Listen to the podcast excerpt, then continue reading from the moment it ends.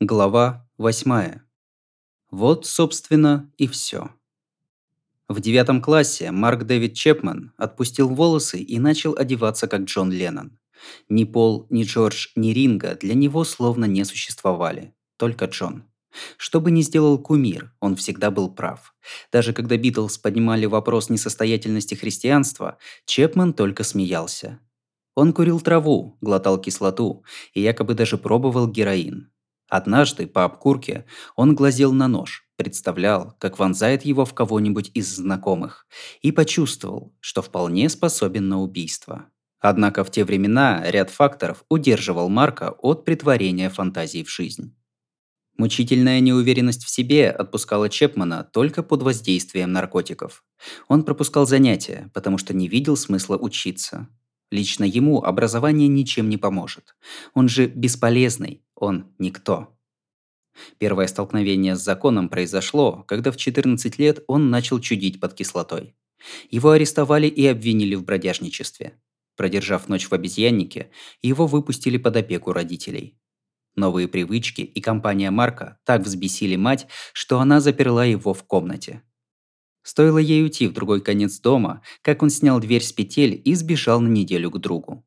Вернувшись, он пришел к выводу, что в Декейтере ему ничего не светит, и сорвался в Майами.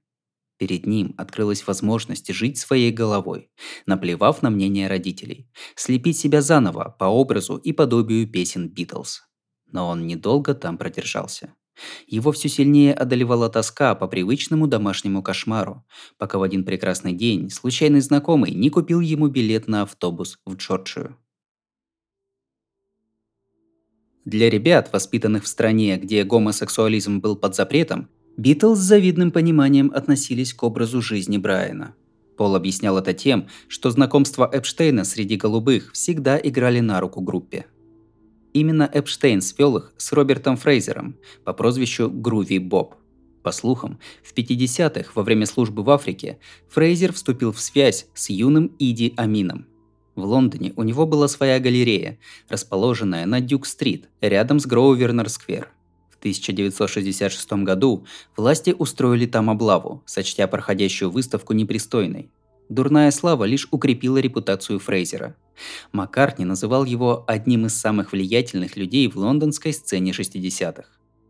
Фрейзер стал первым, кто предложил Полу кокаин.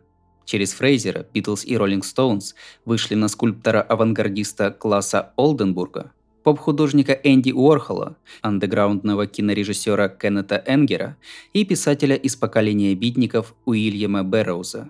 Фрейзер отправил Питлов к Питеру Блейку, художнику, чей коллаж украшал обложку Sgt. Pepper's Lonely Heart Club Band. Скорее всего, он же послужил прообразом героя песни «Доктор Роберт».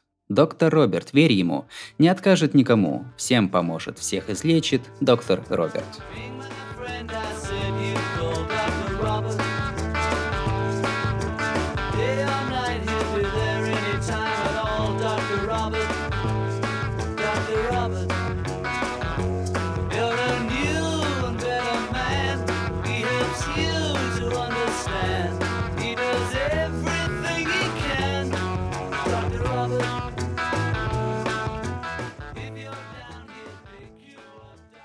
Когда открылась галерея Индика, Пол захотел, чтобы с ней было связано его имя. Он уже прославился как первый покупатель расположенного наверху книжного магазина «Индика» и нарисовал флеера для первой выставки. 9 ноября 1966 года под патронажем Груви Боба открылся показ работ 33-летней художницы-японки, проживающей в Нью-Йорке – как и многие революционеры, Йока Оно происходила из знатной семьи. Ее отец был потомком японского императора, а мать – внучкой Ясуды Дзензиро, основателя банка Ясуда. Впоследствии банк Фузи, затем финансовая группа Мицухо. Но их благополучие не пережило Второй мировой войны. Папу Йоко арестовали. Те, кто пережил бомбардировку Токио, смаковали уничтожение некогда могучей семьи Оно – Мать Йока побиралась и выменивала еду под градом издевательств.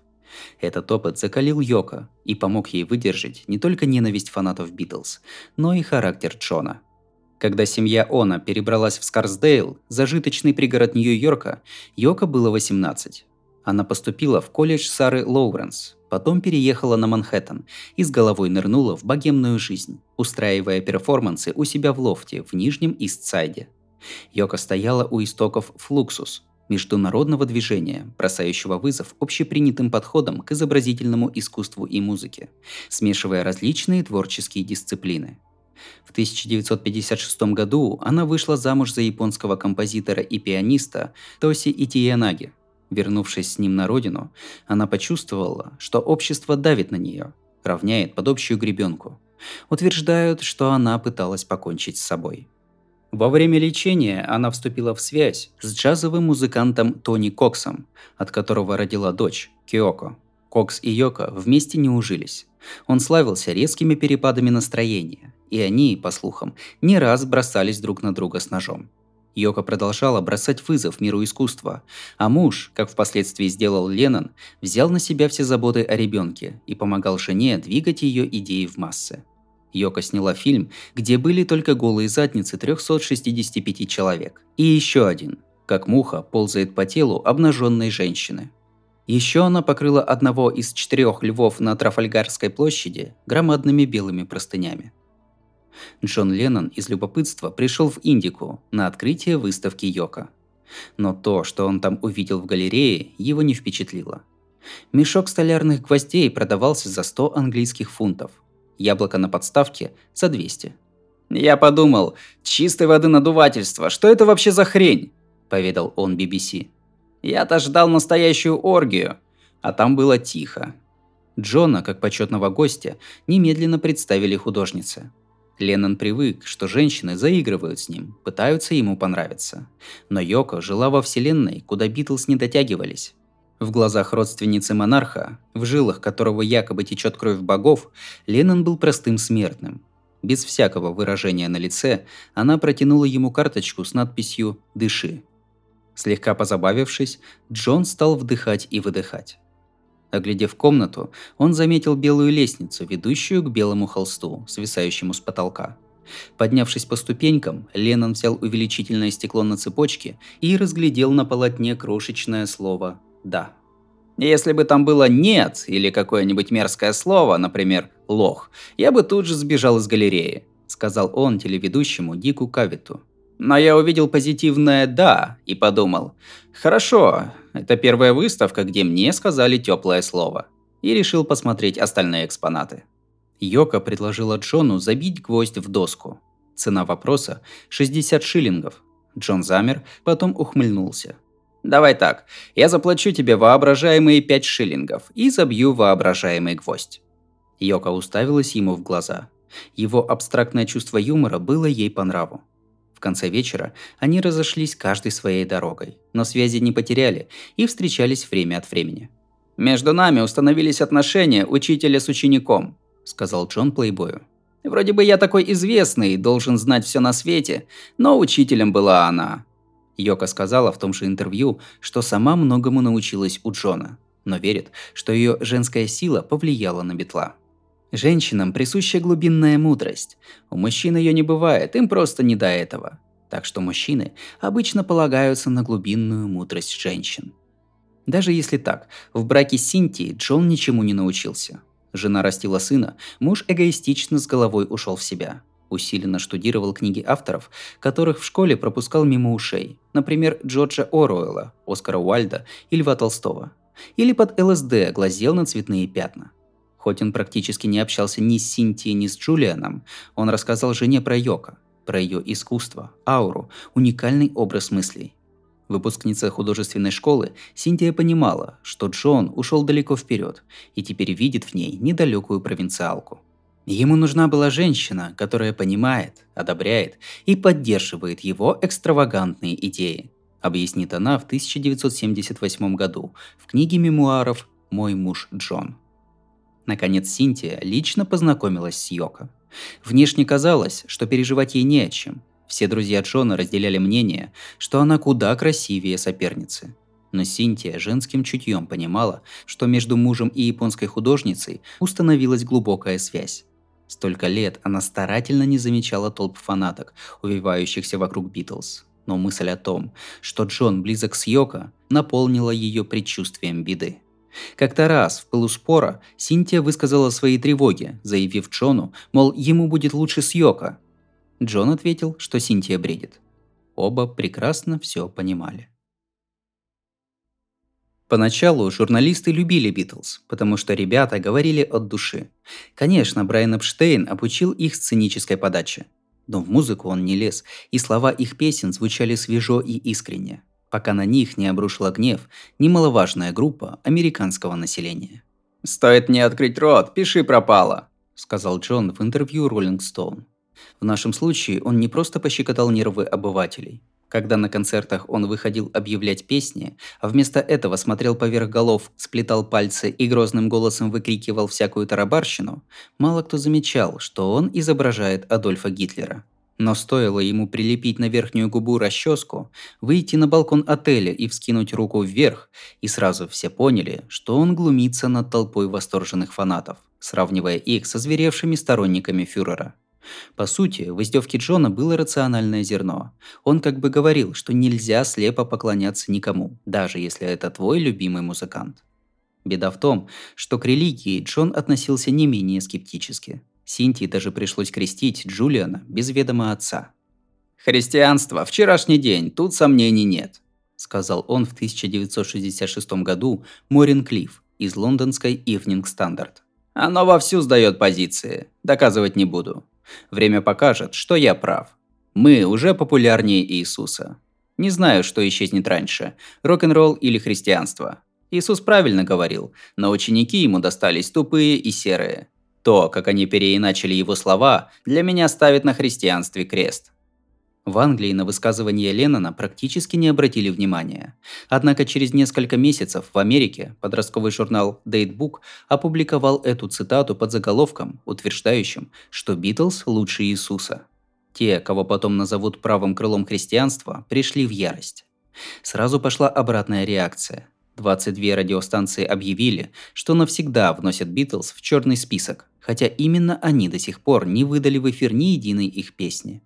На юге страны подростков призывали сжигать битловские помои, швырять в огонь пластинки и сувениры. Across the Pacific in the United States, a furor is developing over comments John Lennon made. Quote, Christianity will go. It will vanish and shrink. We're more popular than Jesus. Unquote. Here in Tokyo, violence broke out when right wing fanatics demonstrated against the Beatles and their effect on Japanese youth. This is Tommy Charles. If you, as an American teenager, are offended by statements from a group of foreign singers which strike at the very basis of our existence as God fearing, patriotic citizens, then we urge you to take your Beatle records, pictures, and souvenirs to the pickup points about to be named And on the night of the Beatles' appearance in Memphis, August 19th, they will be destroyed in a huge public bonfire at a place to be named soon.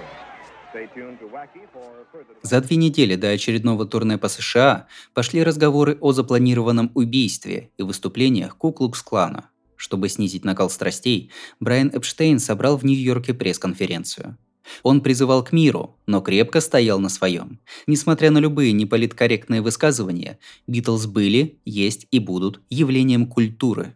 «Если кто-нибудь из организаторов сочтет, что концерт нужно отменить, я мешать не буду», – сказал он. Особенно выступление в Мемфисе. Они вчера продали билетов больше, чем за все время до этого. Другими словами, даже в сердце Южных Штатов, на родине Элвиса, Битлз правили балом. 11 августа, за день до открытия турне в Международном амфитеатре, Битлз провели еще одну пресс-конференцию в чикагском отеле Астор Тауэр. Джон свято верил, что антибитловская коалиция ненавидит рок-н-ролл из-за его сексуальной энергии и негритянских корней. Но все равно дико переживал, что его слова остановят победное шествие битломании. И его с ребятами ждет участь сессионных музыкантов – Сидя в номере отеля, он не выдержал и заплакал, а потом вышел к журналистам и взял всю ответственность за недопонимание на себя. Он объяснил, какой смысл вкладывал в свои слова. «Битлз сегодня значит для подростков больше, чем Иисус и религия.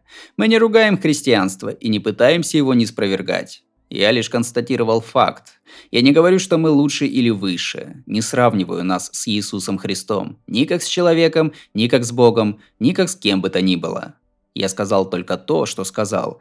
Возможно, я неверно выразился. Или меня неправильно поняли. Вот, собственно, и все.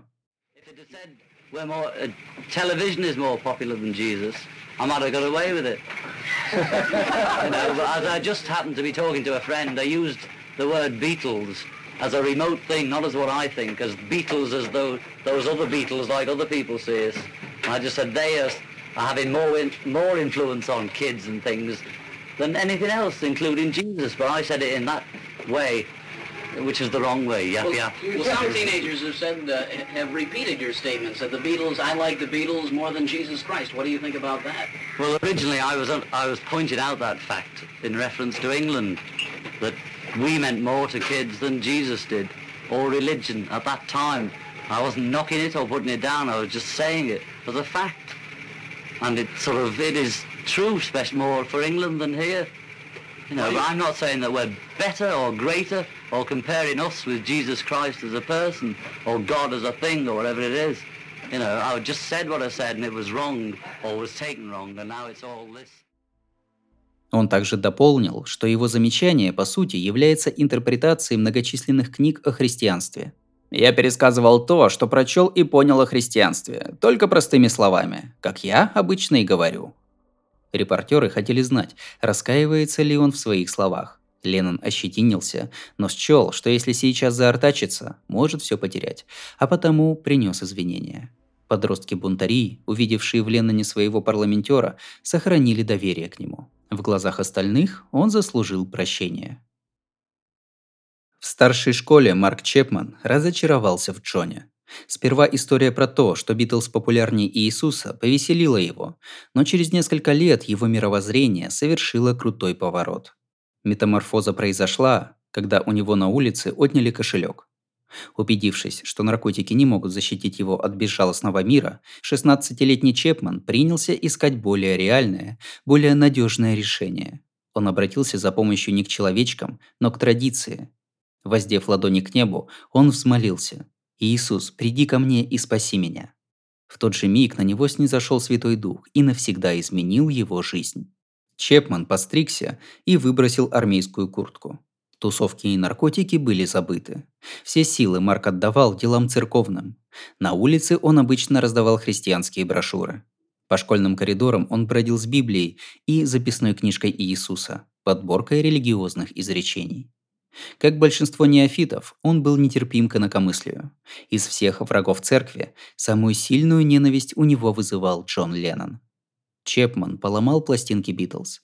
Текст песни Imagine подвергся доскональному разбору. Джон говорит, что не надо стремиться к материальным ценностям, а сам заделался мультимиллионером, по всему миру скупает недвижимость, презирает таких, как Чепман, наивно поверивших, что Джон – тот самый герой рабочего класса из песни. Леннон жулик. Представь, что небес нет. Как может Джон Леннон так говорить? Выходит, он не верит в Бога и остальных тянет на скользкую дорожку атеизма. По словам друзей, Чепман переиначил слова песни. Представь, что Джон Леннон погиб. Стоило Битлам отречься от христианства, как на горизонте появился Махариши, чья вера возмутила Чепмана еще сильнее. Технически Махариши Махеш-йоги темнокожий гуру с белыми прядями в черной бороде, был призван помочь группе справиться с ненужными увлечениями, включая наркотики. Но основатель трансцендентальной медитации сам стал звездой. Он раскатывал в Роллс-Ройсе и рассказывал состоятельным адептам о новом религиозном течении. Битлам в первую очередь нужно было спрятаться от битломании.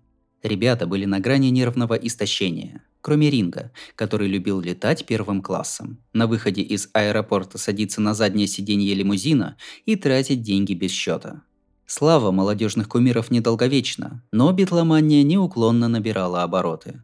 Потеряв возможность пройтись по улице, Джон стенал, что вынужден безвылазно сидеть в номере, есть и не чувствовать насыщения до полной отключки. Вспоминая тяжелое неблагополучное детство, он понимал, что соскучился по простоте и анонимности. Это чувство он выразил в песне «Help». Эти дни давно прошли, я растерял свой пыл. Тем, кто мне придет на помощь, двери я открыл.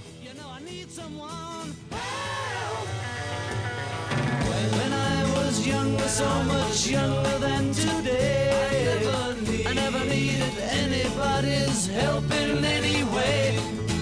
Now, but now these days are gone, I'm not so self-assured. Now I find, now I find I've changed my mind and open up the doors.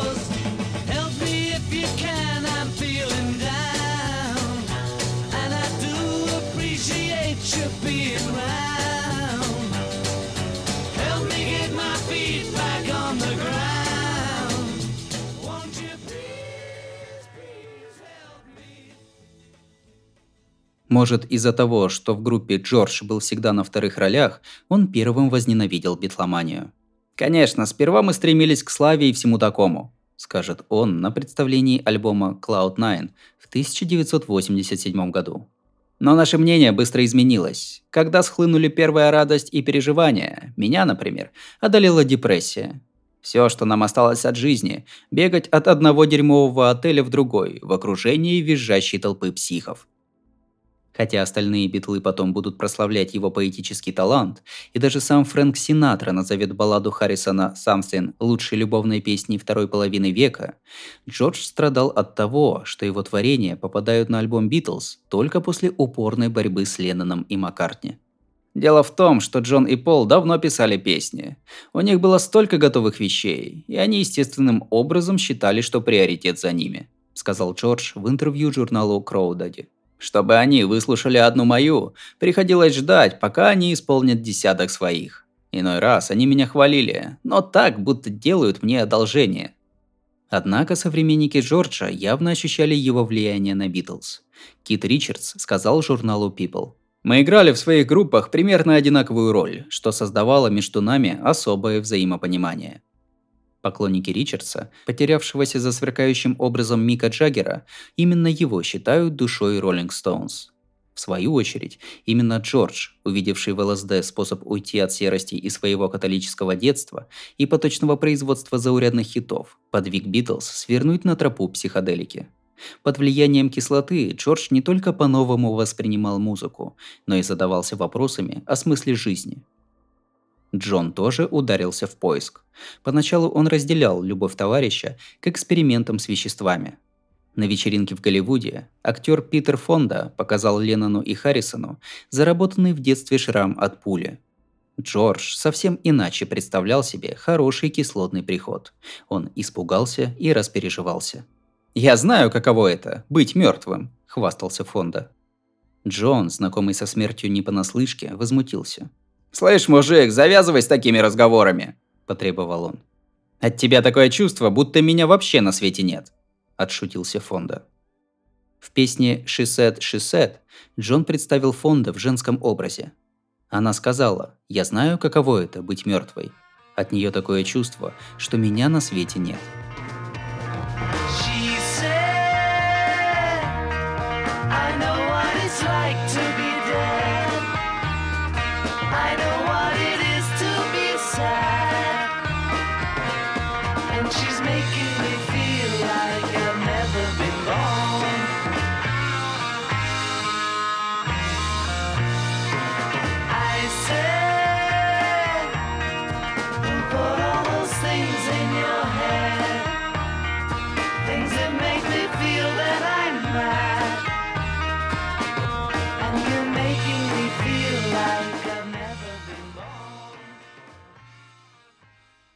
Эта песня вошла в альбом Revolver, где встречаются такие кислотные звуки, как гитарное соло, проигранное задом наперед, и голос Джона, пропущенный через вращающийся громкоговоритель, предназначенный исключительно для электрооргана. Но Джорджу хватило ума понять, что наркотики – не лучший способ понять правду жизни – в 1966 году он начал летать в Индию. Шесть недель учился играть на гитаре у Рави Шанкара. Искал духовного наставничества у Махариши. Усвоил его базовый постулат о позитивном мышлении во имя процветания человека и мира в целом.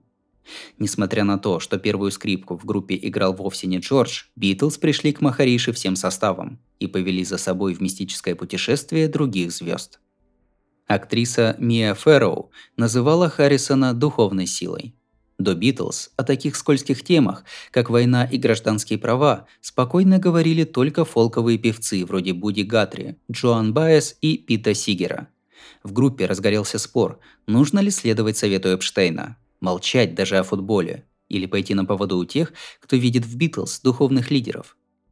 1966 году, когда во Вьетнаме находилось 385 тысяч американских солдат, а по стране прошла волна возмущения неосторожной фразой Леннона про Иисуса, Битлз объявили, что они за мир. Объясняя, что культ героизма стал настоящим бременем, члены группы видели, что их слова действуют не только на фанатов их возрастной группы, но и на юнцов вроде Марка Дэвида Чепмана. Они надеялись, что именно молодежь поведет их сверстников по пути отказа от насилия. Как проповедовал Махариши, деяния одного человека способны изменить мир –